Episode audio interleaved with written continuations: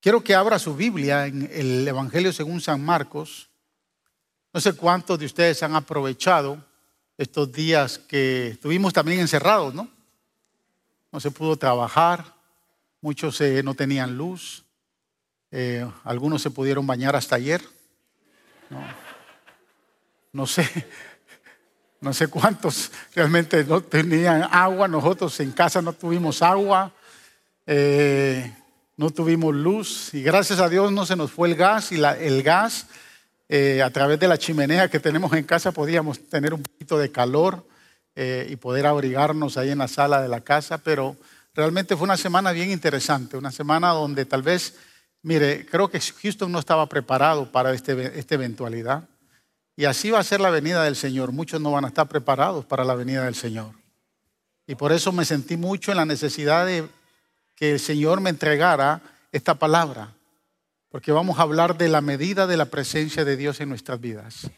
Yo aproveché el tiempo, eh, preparé varias, varias prédicas en estos días y tengo el mensaje de la semana que viene que lo titulé Descansando en la presencia de Dios. Después vamos a empezar con una serie de sermones de la presencia de Dios en la vida de Moisés. Así que eh, Ahora vamos a leer aquí en Marcos capítulo 4, versos 24 y 25. ¿Alguna vez usted le ha dicho a su esposa o su esposo le ha dicho a usted, hermana, ponme atención? ¿Sí? ¿Le ha dicho usted en algún momento, ponme atención a lo que te estoy diciendo? Bueno, eso es lo que nos dice el Señor hoy. Escuche lo que dice el verso 24. Pongan mucha atención, añadió Jesús. Con la medida que midan a otros, se les medirá a ustedes. Y aún más se les añadirá. Verso 25 dice, al que tiene, se le dará más. Al que no tiene, hasta lo poco que tiene, se le quitará. Padre, gracias Gracias Señor por darnos la bendición, la oportunidad de poder escuchar tu palabra, recibirla en nuestro corazón. Señor, y no solo recibirla, queremos atesorarla porque queremos ser edificados, exhortados, consolados, ministrados con tu palabra en esta hora. Habla a nuestro corazón, Señor, a través de tu palabra. Y Señor, glorifica tu nombre porque lo único que deseamos, Señor, es que esta palabra pueda bendecir, pueda motivar, pueda fructificar a cada vida en esta hora. Tú conoces, Señor, el propósito de tu palabra. Y por eso te pedimos que ese propósito se cumpla en este momento, en el nombre poderoso de Jesús, a quien damos toda gloria, todo honor y toda alabanza. Amén y amén. Gloria a Dios. Tome asiento. ¿Sabe que lo primero que me pregunté o le pregunté a la Biblia acerca de estos versículos era qué es lo que realmente quiso decir el Señor o qué es lo que el Señor quiso enseñar en estos versos. Eh, y después de leer el contexto de la parábola del sembrador y la parábola de, de la luz que nos habla el Señor en los versos anteriores, creo firmemente que el Señor quería que los discípulos se dieran cuenta que el crecimiento espiritual, hermanos, los resultados del crecimiento espiritual en la vida de cada creyente se van a dar conforme al esfuerzo eh, que usted invierta en Dios. No sé si me, si me escuchó.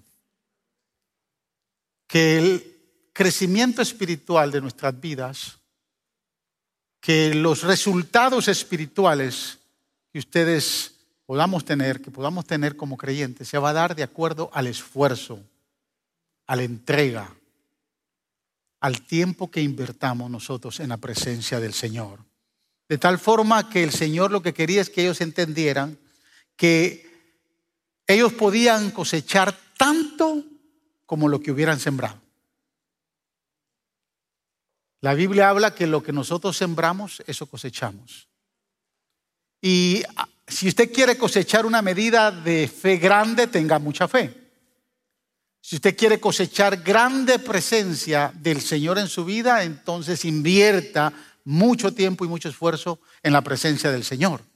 ¿Sí me está entendiendo? O sea, en pocas palabras, el Señor da su gloria, su presencia en cantidades variadas, tanto a iglesias como a individuos. Y ahorita se lo voy a, se lo voy a demostrar a través de la palabra. Definitivamente el Señor en estos versos estaba hablando de la presencia de Dios en nuestras vidas, la presencia de Cristo manifestada en nuestras vidas. Sin embargo, no todos reciben la misma medida de la presencia de Dios en sus vidas. No todos reciben lo que Dios quiere dar, porque no todos invierten de la misma manera. Amén. Por ejemplo, yo no sé si usted ha estado alguna vez en algunas iglesias donde percibió una pequeña porción de la presencia de Dios, un destello de la presencia de Dios. Usted entró a ese lugar y a lo mejor experimentó ese, ese destello de la presencia de Dios durante la, la adoración, durante el sermón que se estaba predicando. Pero de momento también usted ha entrado a otras iglesias, donde desde que usted entra plenamente, usted empieza a sentir una presencia de Dios muy especial.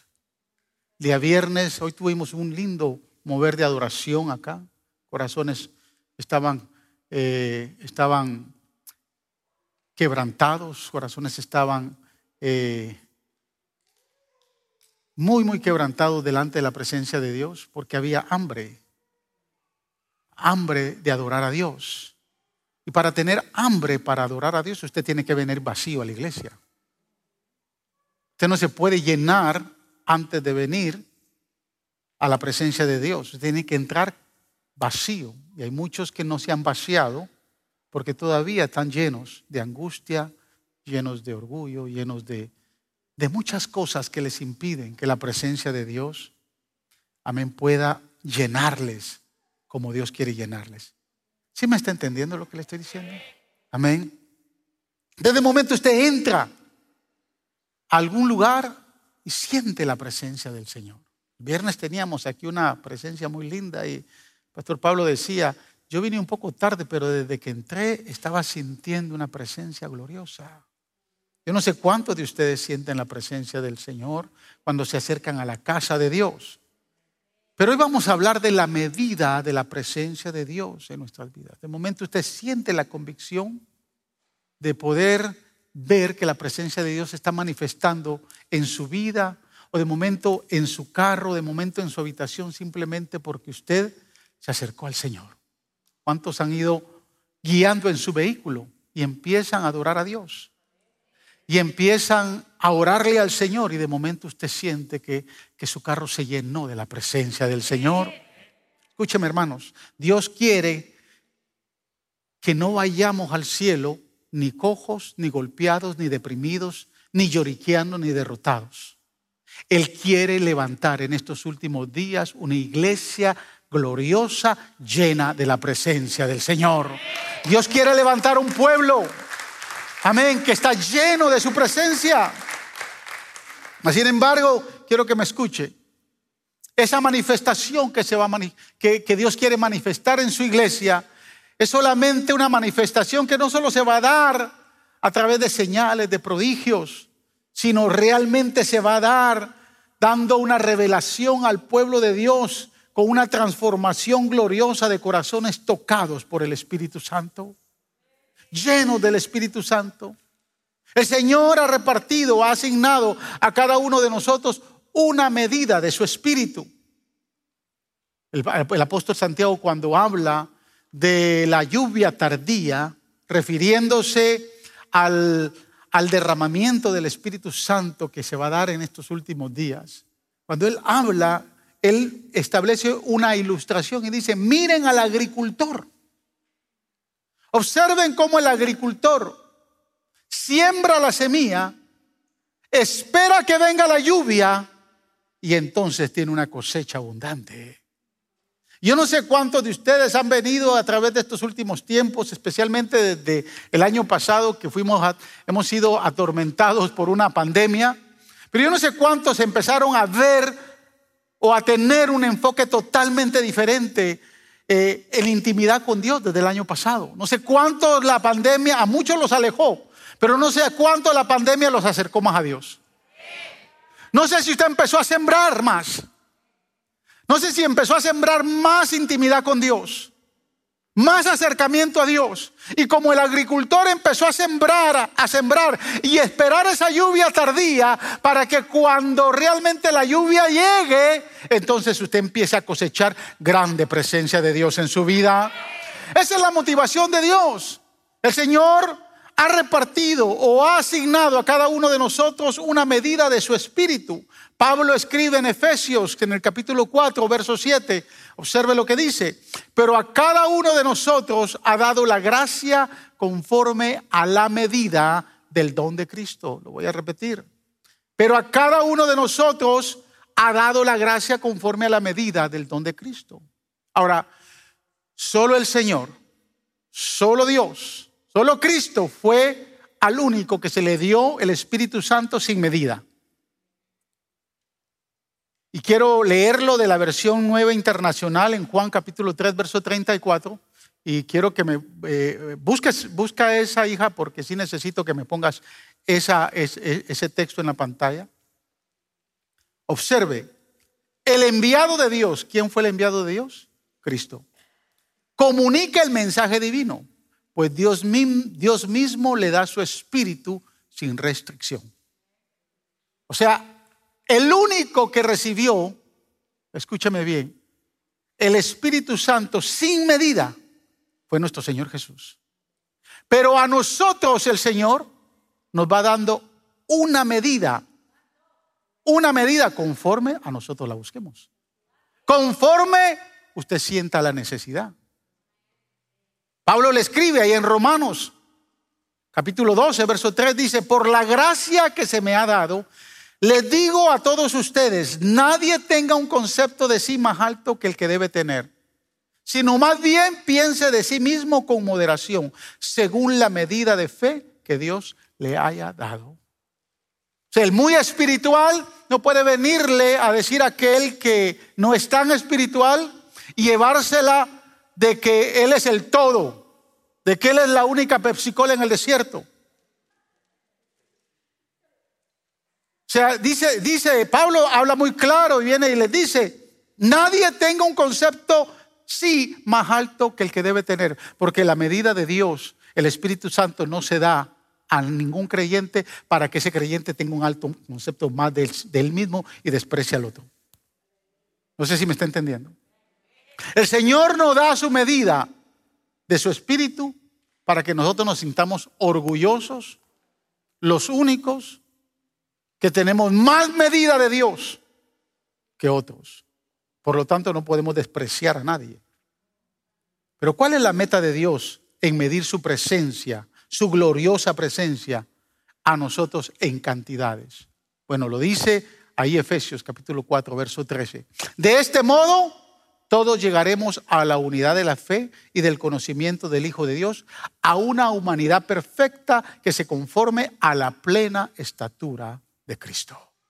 A la estatura del varón perfecto, dice la versión Reina Valera. O sea, la razón por la cual el Señor quiere darnos una medida es para que todos lleguemos a la medida de la estatura, de la plenitud del varón perfecto, que es Cristo Jesús. Pero eso no depende tanto del Espíritu, eso depende de usted y depende de mí. ¿Sí me escuchó? Eso depende de su búsqueda. Pablo está diciendo dos cosas aquí en estos versículos. Primero, si hemos de vivir una vida santa, una vida íntegra, nuestra meta debe de, ser tener, debe, de ser, tener una medida de su presencia que siempre vaya en aumento y en aumento. Si usted quiere vivir una vida santa, usted quiere vivir una vida íntegra, entonces su meta debe de ser buscar más de la presencia de Dios. Amén. Lo segundo que dice Pablo acá es que la medida de fe que se nos ha dado es para que sirvamos y suplamos y podamos darle al resto del cuerpo de Cristo. Por eso es que en el verso 16 dice, por su acción todo el cuerpo crece y se edifica en amor, sosteniendo y ajustando por todos los ligamentos según la actividad propia de cada miembro. lo que está diciendo es que entonces Dios quiere darnos una medida de su presencia cada día más a medida que nosotros la busquemos para que podamos suplirle al cuerpo de Cristo. Por eso es que Pablo en Romanos dice, nadie se crea mayor que nadie. El que tenga medida de Dios en su vida porque la ha buscado y porque la ha anhelado, porque yo no puedo anhelar una medida más de Dios en su vida si usted no tiene la disposición de buscarla. ¿Sí me escuchó? Póngalo de esta manera. Si hay dos trabajadores en una compañía que ganan 10 eh, dólares la hora y uno de ellos trabaja 40 horas,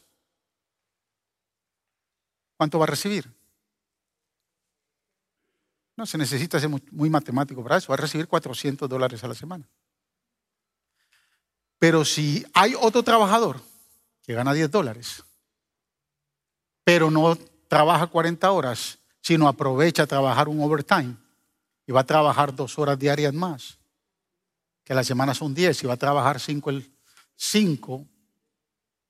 el día sábado, que son entonces ya 15 horas, trabajó 55 horas. Y de esas 55 horas, 15 horas son de overtime a tiempo y medio.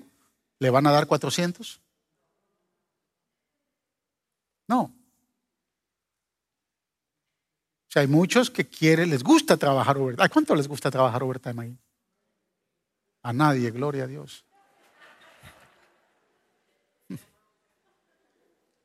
Algunos que ni el viernes vienen a la iglesia porque terminan de trabajar a las 7 o a las 8. Es más, algunos no vinieron hoy al servicio porque andan trabajando. O sea, el que trabaja más va a ganar más. Y de acuerdo a la medida de su esfuerzo y de entrega a su trabajo en forma laboral, de esa medida va a recibir su dinerito.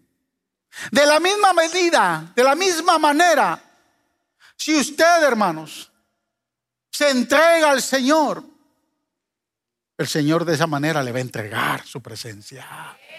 Amén. Hay quienes oran cinco minutos a la semana o al, o al día. Siete son 35 minutos a la semana. Yo creo que ni a una cucaracha alimentaría eso. Si es que hubieran cucarachas espirituales. O sea, a la medida que usted busque de la presencia de Dios, a esa medida el Espíritu Santo se va a entregar a usted. A la medida que usted, señorita, vea que el muchacho está interesado en usted y que realmente la está llamando todos los días y que realmente le trae regalitos toda la semana y que cada vez que habla le dice no puedo vivir sin ti. ¿Cuántos se recuerdan que así les hablaban, hermanas? ¿Así le, así hablaban a usted? Y ahora vive con usted y ya ni siquiera le dice. O sea, la medida que ese enamoramiento se va dando en la entrega de tiempo y de esfuerzo, a esa medida se va conquistando el corazón. Y el Espíritu Santo es una persona. Déjeme preguntarle, hermano, ¿cuánto, ¿cuánta salud? O sea, ¿cuánta presencia de Dios y de fe está usted supliéndole al cuerpo de Cristo? ¿Está aumentando el amor de Cristo en usted todos los días? ¿Y a la vez usted está supliendo fortaleza a otros miembros? Por el amor que, y la presencia de Dios en su vida. Su estado de salud espiritual está fortaleciendo el estado inmune del cuerpo de Cristo. O se ha infectado de alguna enfermedad, de algún deseo mundano que ha tomado posesión de usted y está afectando también el resto del cuerpo de Cristo. Mire que estoy en introducción todavía. Porque a veces cuando somos infectados por el chisme, eso es lo que vamos a entregar. A veces cuando somos infectados por la duda, eso es lo que vamos a entregar al cuerpo de Cristo. A veces cuando somos infectados por la vanidad, eso es lo que vamos a entregar al cuerpo de Cristo. Pero si usted ha sido lleno de la presencia del Señor, eso es lo que usted va a entregar al cuerpo de Cristo. Eso es lo que usted va a darle al cuerpo de Cristo. La medida del Espíritu Santo que está en usted es lo que usted le va a entregar al cuerpo de Cristo. Por eso deseo compartir cuatro principios de la presencia de Dios en la vida del creyente en esta mañana. Ya me quedan 15 minutos, pero bueno, quedan 15 minutos porque yo no tomé todo el tiempo hoy. Hoy hubo una linda presencia y una adoración, así que puedo robarme más tiempo. Número uno, hermanos. Todos necesitamos una medida mayor de la presencia de Dios en nuestra vida. ¿Cuántos lo creen? ¿Cuántos creen que todos necesitamos una medida mayor de la presencia de Dios en nuestra vida? El Señor se está preparando para derramar de su espíritu en estos tiempos, en estos últimos días para hacer cosas que nunca hemos visto, oído o imaginado. ¿Se había puesto a pensar en algún momento que iba a vivir temperaturas bajo cero en Houston? No, ¿verdad que no? Pues imagínense lo que usted nunca se ha pensado o se ha imaginado que Dios puede hacer si usted busca de su presencia. Yo quiero tener, ser parte de lo que Dios quiere hacer. Yo quiero una medida mayor de su presencia en mi vida que jamás haya tenido antes. Y quiero ver la presencia de Dios, amén, en su vida, en la vida de esta iglesia, con tanta intensidad que no la podamos contener. Yo no sé si usted lo desea también. Pero todos necesitamos una medida mayor de la presencia. No importa cuánto usted tenga de entrega. Cuanto usted tenga de búsqueda, usted va a necesitar más y más y más y más de su presencia. Por eso es que el salmista en el Salmo 42 dice, como el siervo brama por las corrientes, así clama por ti, oh Dios mío, el alma mía. Y fíjese en el verso 5, creo que es que dice, dice, un abismo llama a otro abismo a la voz de sus cascadas. ¿Sabe qué está diciendo? ¿Sabe qué es un abismo? Un abismo es un hoyo profundo que no tiene que no tiene fin. O sea, hay, hay hoyos en los océanos que los han descubierto y son abismos porque no tienen fondo. Es tan profundo que no se puede tocar el fondo. Y lo que está diciendo el salmista es que el único que puede llenar esos vacíos que no tienen fondo es el Espíritu Santo. Por eso es que dice, cuando un abismo se llena, llama al otro y le dice, mira, encontré a alguien que me puede llenar. Y a la voz de esas cascadas, ven que también tú vas a ser lleno, aleluya, de acuerdo a la medida que tú busques. El salmista está hablando de la búsqueda, de la sed de Dios. Y usted nunca va a poder saciar su alma si usted no tiene sed. Y sed de la presencia del Señor. Número dos, la indiferencia, la pereza espiritual son las mayores causas de la pérdida de la presencia de Dios en la vida de las iglesias y de los creyentes. La indiferencia y la pereza espiritual son las mayores causas de la pérdida de la, vida, de de la presencia de Dios en la vida del creyente o en la vida de la iglesia. Si usted mide con pereza, indiferencia y flojera, no tomando en cuenta, hermanos, su, la, la gran obra del Señor, usted lo único que va a recibir es un espíritu de sueño. Proverbio 9:15 dice, la pereza conduce al sueño. Y dice, al sueño profundo. El holgazán pasará hambre. Porque si usted lo único que quiere es dormir, lo que le va a dar es sueño siempre. Isaías advirtió en Isaías 56, verso 10. Escuche. Ciegos están todos los guardianes de Israel. Ninguno de ellos sabe nada. Todos ellos son perros mudos que no pueden ladrar. Se acuestan y desviarán. Les encantará el dormitar. Wow. Isaías aquí no está hablando, hermanos, de un sueño natural. pero de una indiferencia, una falta de interés en las cosas de Dios. ¿Sabe? Hay alguien que mide su disposición al servirle al Señor de acuerdo a lo que ve y no de acuerdo a la necesidad que hay en su vida. O a la necesidad que pueda provocar o al hambre que pueda provocar en su vida. Y mucha gente, mucha gente ve o mide la presencia de Dios conforme a lo que ve, pero no conforme a la necesidad de su corazón. No sé si me está, me está entendiendo. Y de ahí es que mucha gente se torna indiferente y perezoso. Usted empieza a verle, ahorita el pastor Pablo decía, no hay iglesia perfecta. El que la encuentre me avisa para yo irla a pastorear y se vuelve imperfecta. Porque no hay iglesia perfecta. Cuando Cristo venga a reinar, nosotros seremos la iglesia perfecta. Porque nuestro reino nos pastoreará a todos aquí en la tierra. Amén. Y seremos el pueblo perfecto de Dios. Pero cuando usted empieza a ver las imperfecciones de las personas, de los líderes, de lo que está pasando en la iglesia, lo va a tornar muy indiferente a la obra de Dios. Y lo va a tornar muy perezoso. Y la indiferencia lo va a llevar a decir, ¿para qué ir? Y, y su lenguaje continuamente va a ser conforme a lo que usted ve, pero no conforme a la necesidad que hay en su corazón, porque tal vez en su corazón hay necesidad de Dios. Hay una profunda necesidad de buscar de Dios.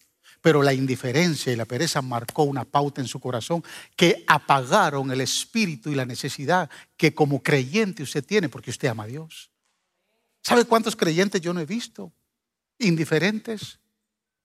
Y oro por ellos. Porque la indiferencia marcó una pauta en su vida. Israel daba menos y menos de su tiempo al Señor, dándole pequeños momentos de devoción, pequeños momentos emocionales y no eran espirituales. Pequeños momentos donde realmente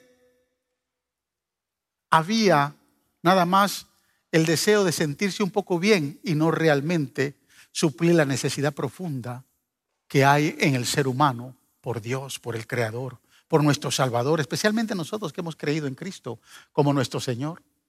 ¿Me está entendiendo, hermanos? ¿Sabe cuál es mi deseo? Que todos los miembros de esta iglesia, si están acá es porque realmente no vienen a ver los errores del pastor o ver los errores de, de los líderes o ver los errores de los hermanos. Están acá es porque aman a Dios y desean más presencia de Dios. El día que usted no sienta eso, yo voy a entender por qué usted se fue de la iglesia. Y lo voy a entender perfectamente bien. Porque desde el momento en que usted marcó diferencia, marcó eh, eh, eh, pereza e indiferencia en su vida, usted empezó a ver las cosas diferentes. Tal vez las cosas no son diferentes, pero usted las empezó a ver diferentes porque usted marcó esa indiferencia en su vida. ¿Por qué los israelitas no desearon una medida mayor de la gloria de Dios? En el caso de Israel, estaban escondiendo su pecado. Ellos sabían que lo primero que hace la presencia de Dios en la vida de una persona es exponer la iniquidad. Isaías 30, 10 dice, a los videntes les dice, no tengan, a los videntes les dicen, no tengan más visiones. Y a los profetas, no nos sigan profetizando la verdad. Díganos cosas agradables. Profeticen ilusiones. Hay gente que le gusta que se le, que se le predique lo que quiere escuchar. Pero cuando escuchan la verdad, les va a molestar. Si usted viene aquí para escuchar ilusiones, nunca las va a encontrar. Porque 30 años llevo pastoreando y nunca he predicado desde este altar algo que personalmente pueda ofender a alguien. Lo que he pedido al Señor. Y por eso le dedico tiempo en esa capilla todas las mañanas para buscar mensaje y entregarlo aquí en las mañanas. Pero nunca espere que yo le vaya a, predicar algo que nada más le vaya a encantar el oído. Dice, a los videntes les dicen, no tengan más visiones. A los profetas les dicen, no sigan profetizando la verdad. Díganos cosas agradables, algo que nos guste, que nos haga sentir bien y que el próximo, nos haga venir el próximo domingo. Algo que nos haga sentir cómodos. Algo que nos mueva y nos motive. Por eso es que a muchos no les gusta cuando se habla de oración. Porque no les gusta orar. A otros no les gusta cuando se les habla de los diezmos porque no les gusta diezmar. Y se molestan. Pero yo aprendí, hermanos, hace muchos años. Al principio, cuando empecé a pastorear, tenía 27 años. Y la iglesia que pastoreaba eran ocho. De los ocho, eran seis viejitos que pasaban de los 75 años. ¿Y sabe qué cuidado yo tenía que tener para predicarle a esa gente? Porque no quería que se me fueran.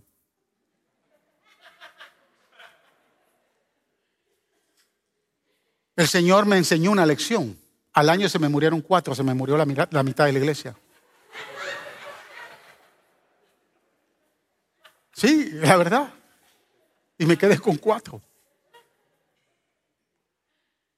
De alguna manera, al principio yo tenía ese, vivía con esa, con esa incertidumbre. ¿Les gustó el mensaje o no les gustó?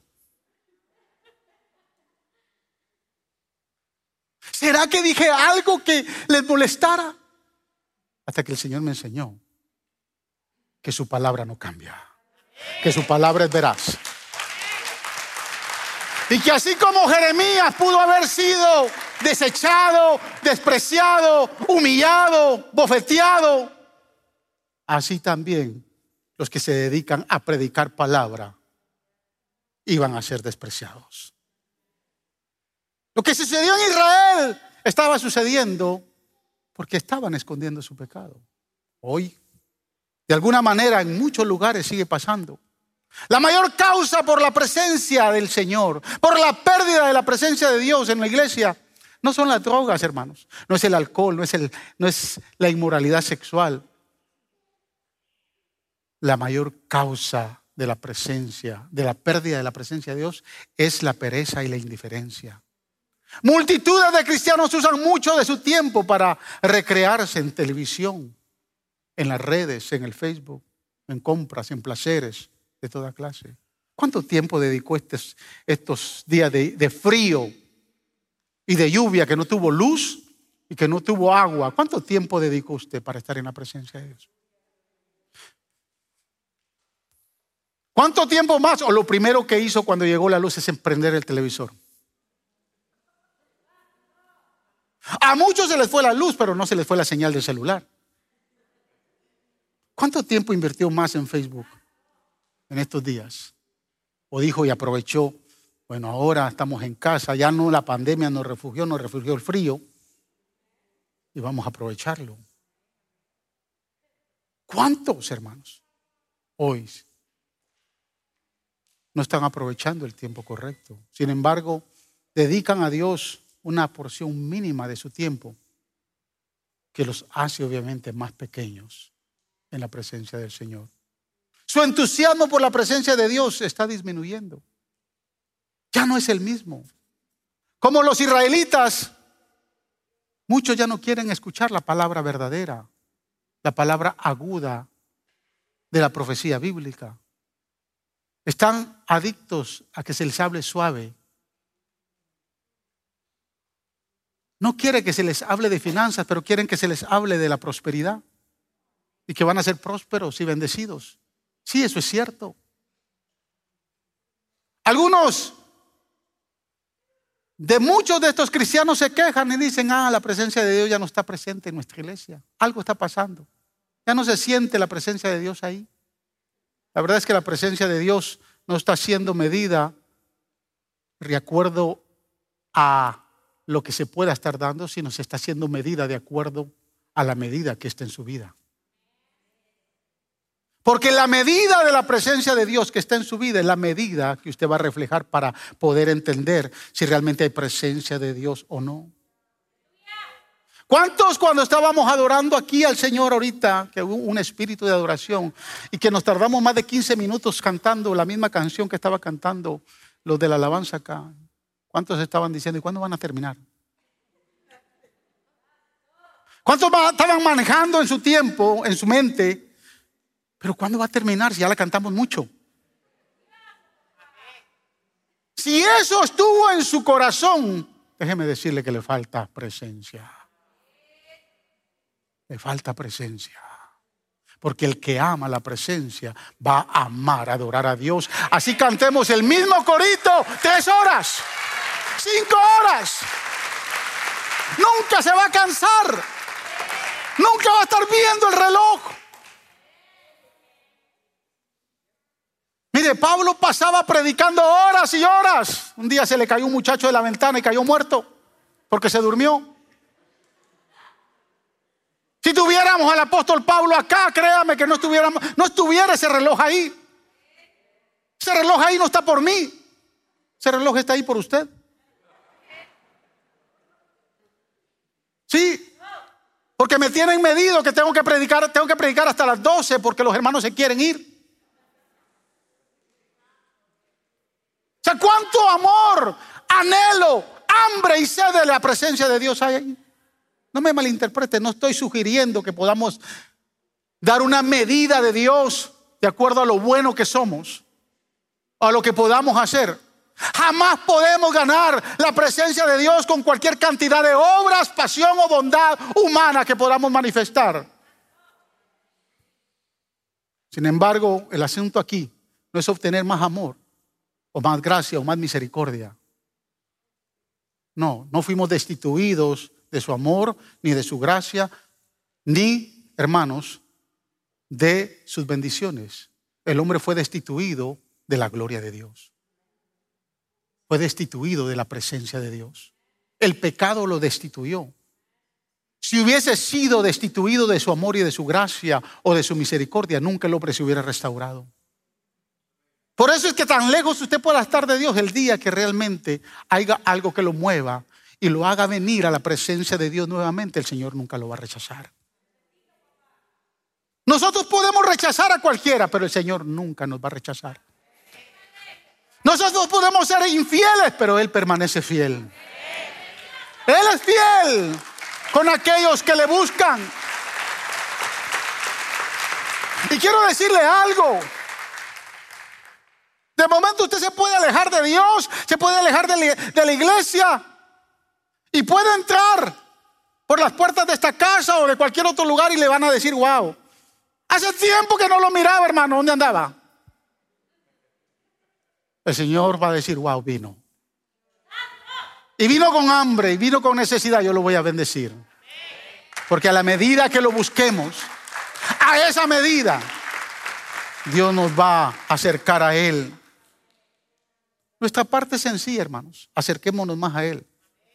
Santiago dice en el capítulo 4, verso 8, acercaos a Dios y Él se acercará a vosotros. Deuteronomio 4:29 dice, pero si desde allí buscas a Dios con todo tu corazón y con toda tu alma, lo vas a encontrar. Ahora mismo la iglesia de Jesucristo en América está en problemas, hermanos. Nuestra nación se jacta de tener miles y miles de iglesias. Nuestra nación se jacta de tener las mega iglesias más grandes del mundo, mas sin embargo esas mega iglesias en el tiempo de la pandemia quedaron cerradas y muchas de ellas todavía no han abierto. ¿De qué nos sirve tener grandes edificios? Si no nos podemos congregar. Yo le dije a mi gente allá en Guatemala, a mi familia, yo estoy pastoreando aquí, me meten preso. Es que hay que hacerle caso al gobierno. Yo le tengo que hacer caso a Dios primero. Yo no sé las cosas cómo van a cambiar en esta nación. Pero lo seguiré diciendo. El día lo seguiré diciendo. esta casa no se vuelve a cerrar. Mientras haya alguien que venga a buscar de la presencia de Dios, van a encontrar un lugar donde adorar a Dios. Pastor, pero hay que ser precavidos. Le voy a decir el caso de una mujer que no tuvo precaución. tenía un flujo de sangre por 12 años. Estaba anémica, no podía ni caminar. Se había gastado todo el dinero en médicos porque no encontraba alguien que la pudiera sanar. Y un día Jesús entró por la ciudad. Esa mujer tenía un, un problema serio. No podía juntarse con la sociedad porque era una mujer rechazada. El flujo de sangre no le podía relacionarse con, no le permitía relacionarse con nadie. Por el flujo de sangre no podía entrar al templo. Hasta que un día, no sé si fue la prima, la hermana, no sé si fue la vecina, pero tuvo que haber sido una mujer y no un hombre que se acercó a la casa y le dijo, mira, a la ciudad acaba de entrar alguien que te puede sanar. Y ella le dijo, ¿y quién es? Es un rabí que se llama Jesús. Y cuando dijo, será, yo estoy seguro que pasó por su pensamiento, es un rabí, me va a rechazar. Porque los rabinos del templo no me dejan entrar al templo, pero ahora el Señor del templo, aleluya, estaba a punto de tocarla, de sanarla. Si esa mujer se queda en casa, si esa mujer dice, no, tengo que ser precavida porque me van a meter presa. Si yo realmente me levanto y me acerco y lo toco, me voy presa. Pero se levantó. Y en lo oculto, yo digo en lo oculto, porque la multitud iba. Jesús iba a la casa de Jairo. Y cuando la multitud iba, dice Marcos 5, versículo 30 en adelante, que no sé cómo metió la mano. Y dijo, si tan solo tocará el borde. Aleluya. Mire, amado hermano, si usted y yo venimos con esa actitud, si tan solo tocara el borde. Y cuando tocó el borde, Jesús se para y dice, algo pasó. Virtud salió de mí. Presencia salió de mí porque alguien me tocó. Tan loco le dijo uno de sus discípulos. Tan loco le dijo Pedro, ¿Cómo estás diciendo que alguien te tocó? Todo el mundo te está tocando, sí, pero no todo el mundo me tocó para sacar virtud. no todo el mundo se acercó. Estamos, hermanos, como en el día de Pentecostés. Cuando llegó el Espíritu Santo. Usted lee capítulo 2 del, de Hechos de los Apóstoles. Dice la Biblia que cuando la manifestación del Espíritu Santo se dio, unos se burlaban. Otros estaban sorprendidos. ¡Wow! ¿Y eso qué es? Habían otros que estaban impactados, pero solo 120 fueron llenos. Y fueron llenos porque habían estado 50 días en un aposento orando y buscando de la presencia de Dios. Que cuando usted venga acá y la presencia de Dios se manifieste, no sea de unos que digan, ay, ¿cuándo van a terminar? O que cuando la presencia de Dios baja, usted diga, bueno, ¿y aquí qué está pasando? No, que usted también sea lleno de la presencia de Dios. Pero eso va a depender de la actitud que usted tiene. Si usted tiene, usted viene con la actitud de tocar el borde del maestro, usted va a encontrar. Aleluya. Mire, mientras yo elaboraba este mensaje, hermanos, en estos días, Dios me confrontó fuerte. Me hizo dos preguntas. Y le voy a ser bien honesto. Yo no escuché la voz audible de Dios, pero yo sé cómo Dios me habla. La primera pregunta que el Señor me hizo fue, ¿estás satisfecho porque la iglesia está aparentemente en orden? El presupuesto está al día y recibes un cheque regularmente? ¿O estás motivando a mi pueblo a buscar de mi presencia? Para, para que haya una restauración en los matrimonios, en los hogares, en las familias. Sí, a veces como pastores nos podemos equivocar. Este tema de la presencia, yo le oré mucho el año pasado, en medio de la pandemia. Le oré mucho y le dije, Señor, ¿Qué es lo que tú quieres para faro de luz? Diles que busquen de mi presencia. Las únicas iglesias, hermanos, que son visitadas hoy en día con una medida en aumento de la presencia de Dios son aquellas que gimen en desesperación por esa misma presencia. Son aquellas que realmente vienen y no realmente vienen buscando un tiempo nada más emocional. No son nada más aquellos que vienen solo por cumplir el domingo, porque realmente hay una necesidad profunda en sus corazones por buscar más de la presencia de Dios. Número tres, la declaración de Jesús promete más de su presencia. Observe lo que dice el verso 24. Jesús dice, pongan mucha atención, añadió. Con la medida que miden a otros, se les medirá a ustedes y aún más se les añadirá. Como que si el Señor estuviera diciendo, no has visto nada todavía. Yo veo diligentemente que si te entregas más, yo voy a hacer más por ti. Dios siempre desea derramar más de su presencia sobre la iglesia. Desea hacer por nosotros mucho más. Efesios 3:20 dice, amén, que Él nos da mucho más abundante de lo que pedimos o de lo que podamos entender. Miren, los inicios, esta semana me quebrantaba mucho porque en los inicios de Faro de Luz, acá, yo me dediqué a buscar mucho más de la presencia de Dios. No tenía gente para pastorear. Tenía dos familias. Nos reuníamos en la casa de la hermana Elisa o en la casa de la hermana Ani los jueves y los domingos en casa. No había mucha gente que pastorear. Y le dije, Señor, Señor, no hay gente que pastorear, ¿qué hago? El Señor me inquietó a buscar más de su presencia. Los resultados que yo he visto en estos años ha sido por esos años esos primeros años. Y yo siempre tengo por costumbre levantarme muy temprano para orar. Esa costumbre la tengo desde Nueva York. Hay necesidad en mí por hacerlo. Y un día se lo he dicho, no lo hago porque soy pastor, lo hago porque soy creyente. Lo hago porque yo necesito de Dios.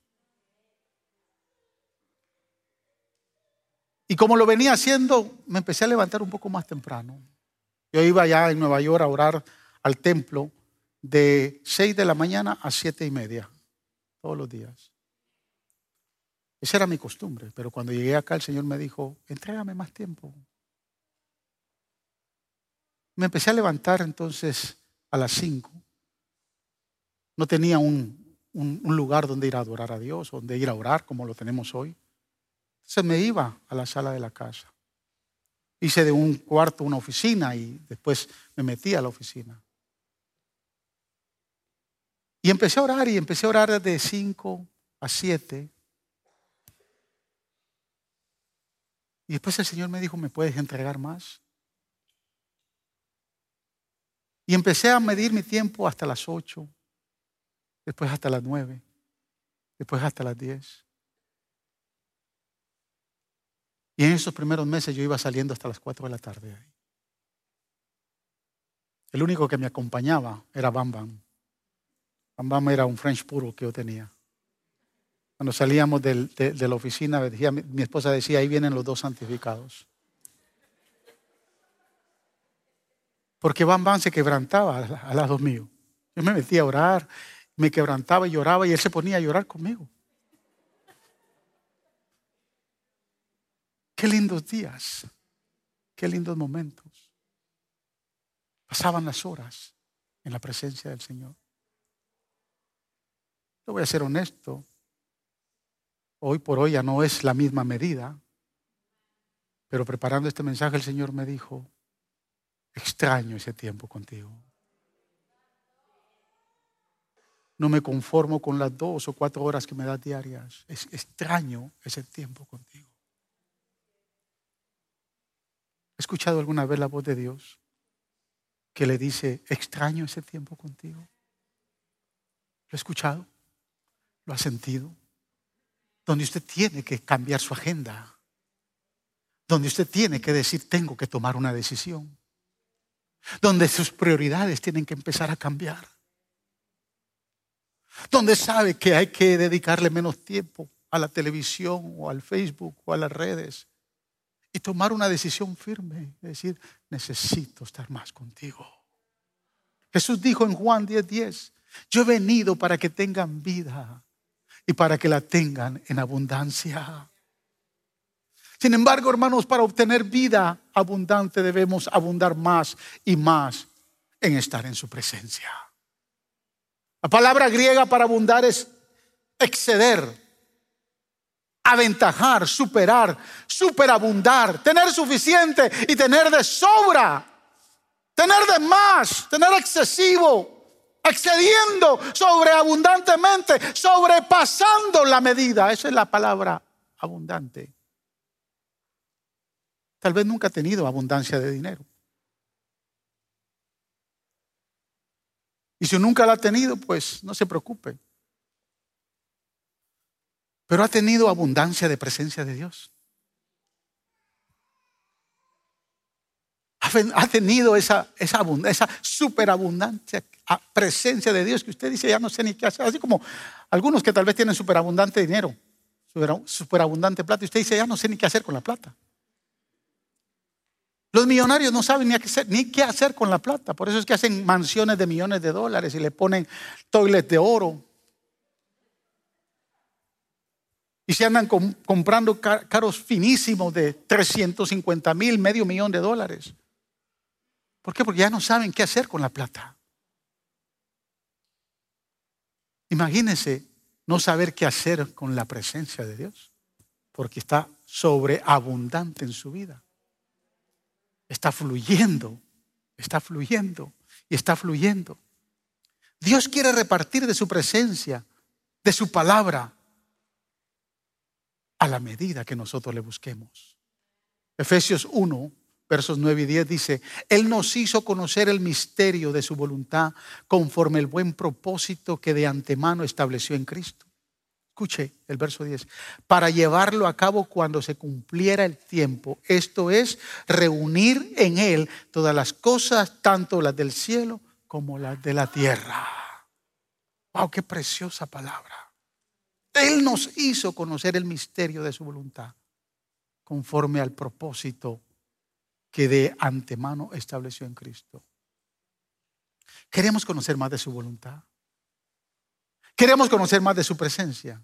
Lo que está diciendo el Señor aquí es, voy a abrirte una comprensión más profunda de mi palabra. Deseo darte revelaciones aún mayores. El Señor desea, hermano, suplir más y más y más. En estos días, cuando el Señor me, entregaba la serie de Moisés, fueron varias cosas que me inquietaron. Y en, en unas próximas semanas vamos a estar compartiendo eso. Pero entre más usted busca de la palabra, más usted va a recibir. Entre más usted entra a la presencia de Dios, más va a recibir. Hermanos, le estoy hablando de su Salvador. Le estoy hablando de su Creador. Le estoy hablando de aquel que no está a miles de años de distancia, sino el que está cerca de usted cuando usted desea buscarle. De Él estoy hablando. Estoy hablando del Espíritu Santo. Estoy hablando de aquel que siempre ha querido tener comunión con su pueblo. Que siempre ha querido habitar en medio de su pueblo. De Él yo le estoy hablando. Si el problema no es Él, el problema, el problema hemos sido nosotros. Que no hemos buscado, no hemos tenido tanto interés. Y para terminar, Número cuatro. La declaración de Jesús nos da una promesa y nos da un aviso. Escucha el verso 25. Al que tiene, se le dará más. Y al que no tiene, hasta lo poco que tiene, se le quitará. Cada vez que Dios oye a su pueblo gemir a Él, Él viene a ellos fielmente.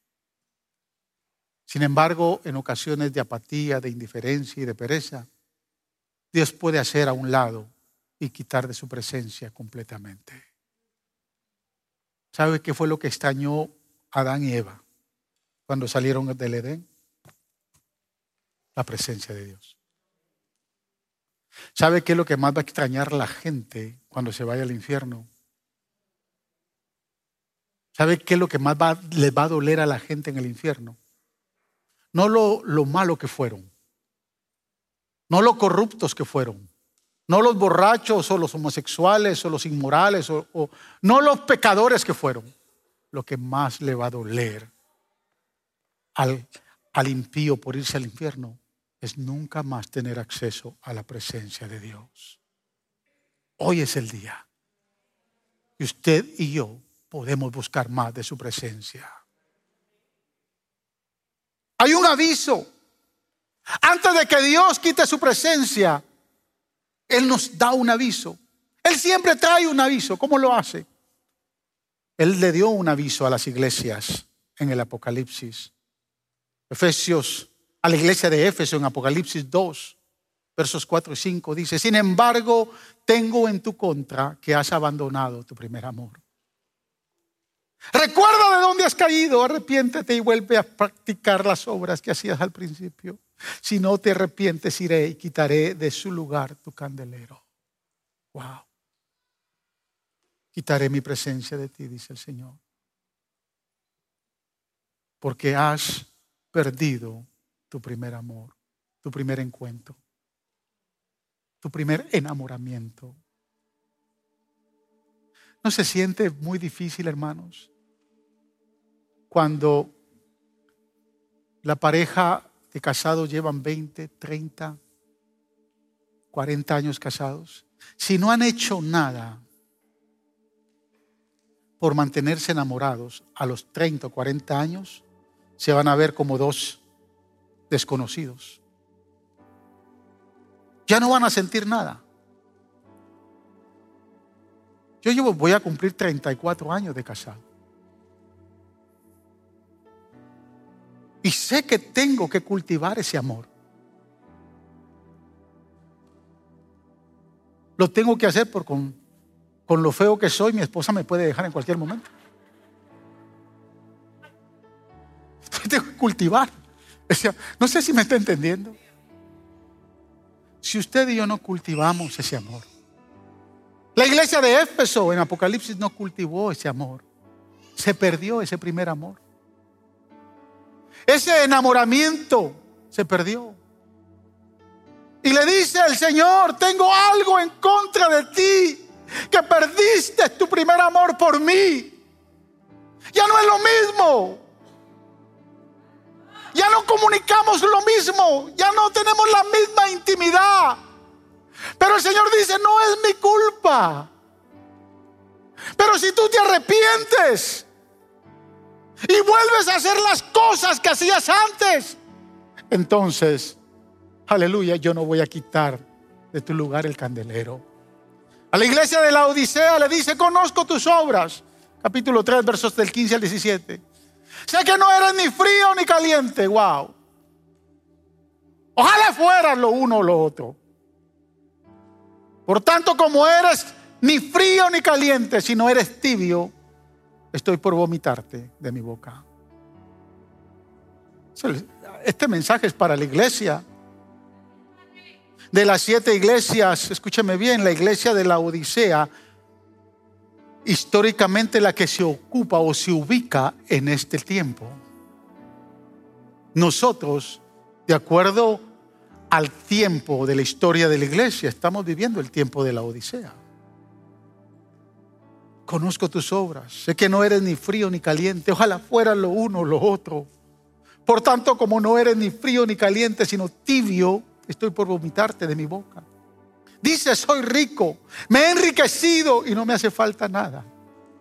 Pero no te das cuenta de cuán infeliz y miserable, pobre, ciego y desnudo eres tú. Esto es fuerte, hermanos. Gracias a Dios que yo no escribí esto.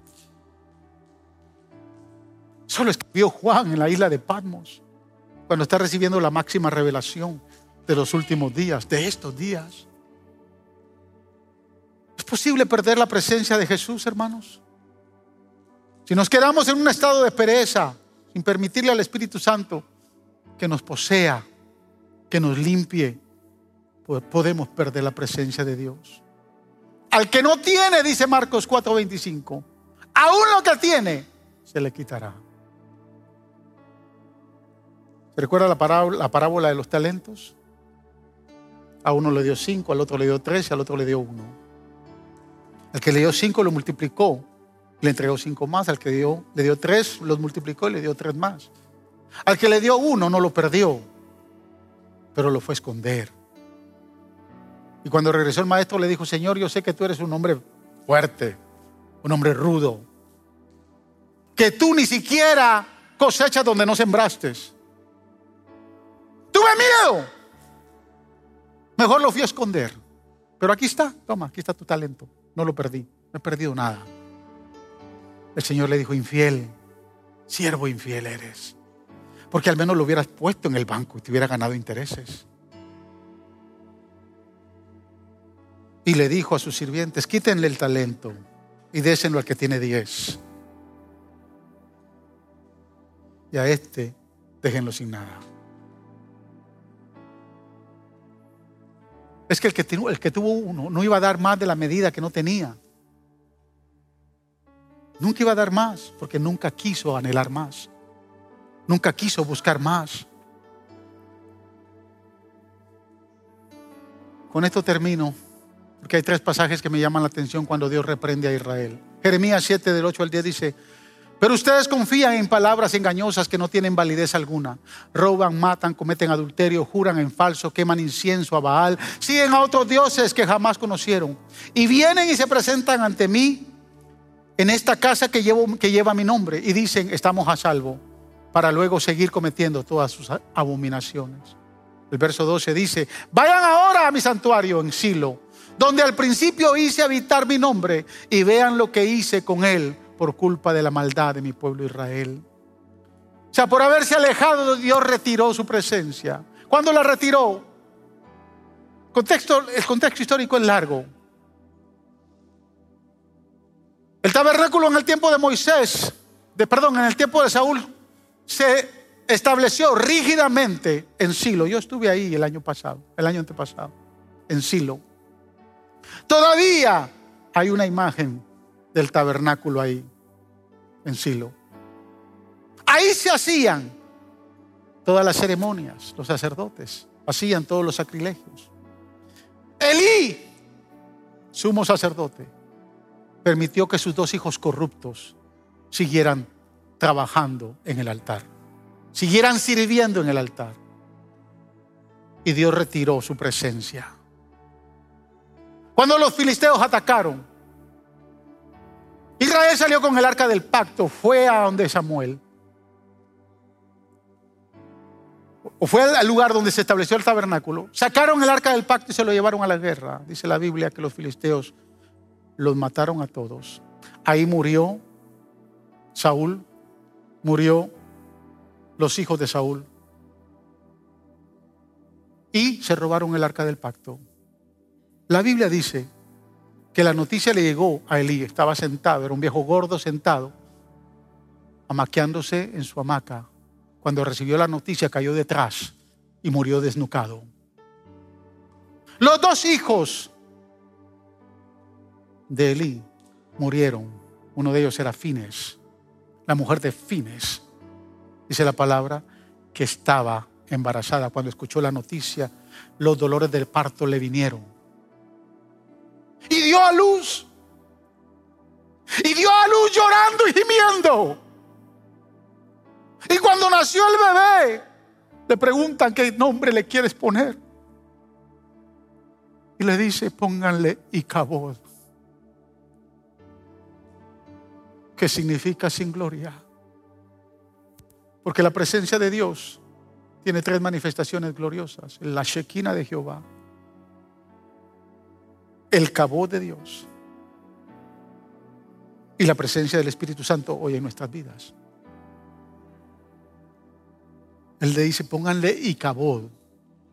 Y cabod es sin presencia, porque se han robado la presencia de Dios de Israel. Aleluya. 20 años el arca del pacto No le voy a contar la historia de qué pasó cuando regresaron del arca del pacto. Murieron 70 sacerdotes. La versión Reina Valera dice que murieron 70 mil, pero realmente fueron 70. La Biblia dice que el arca del pacto se la llevó un hombre llamado, un sacerdote llamado Aníbadab. Se la llevó a su casa. Pero como que Aníbadab no le puso mucho caso.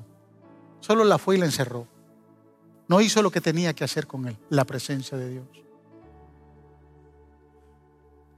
Cuando David, hermanos, llega al trono en Hebrón, porque David es reconocido como rey de Judá siete años y después es reconocido por todo Israel después de siete años.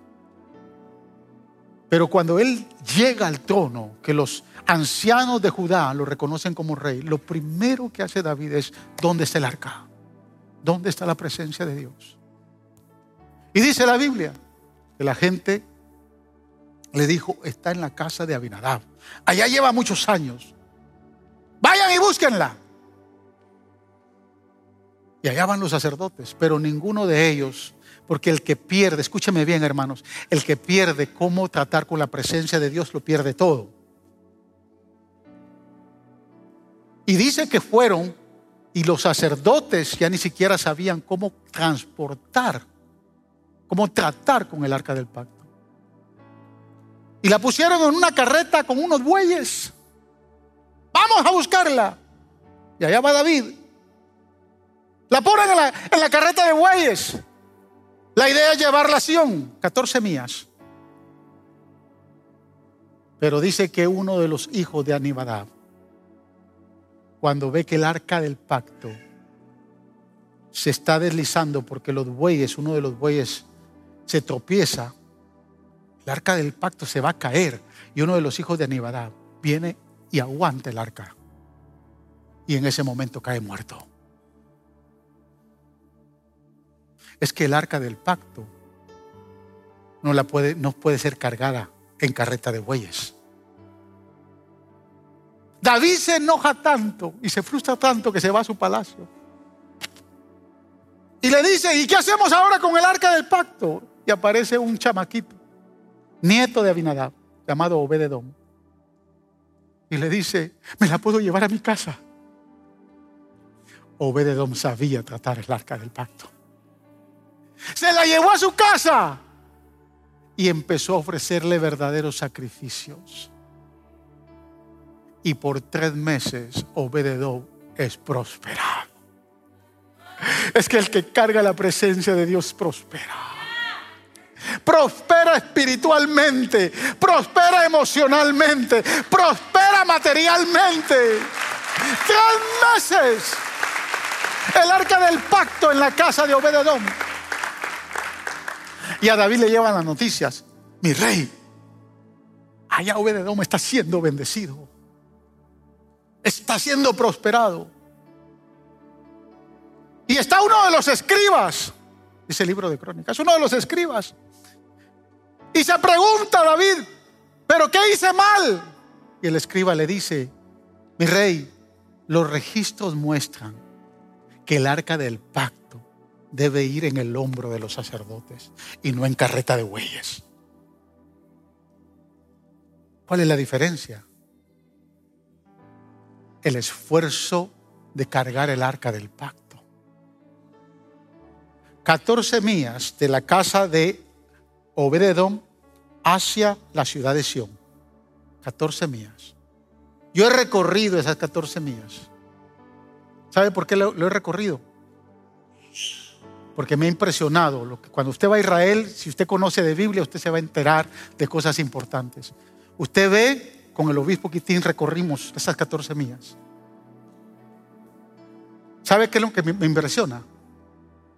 Que David ordenó que el arca del pacto cargada ya en los hombros de los sacerdotes iban a dar seis pasos. Uno, dos, tres, cuatro, cinco, seis. A matar un toro, a matar un becerro y a sacrificarle a Dios hacer festividad.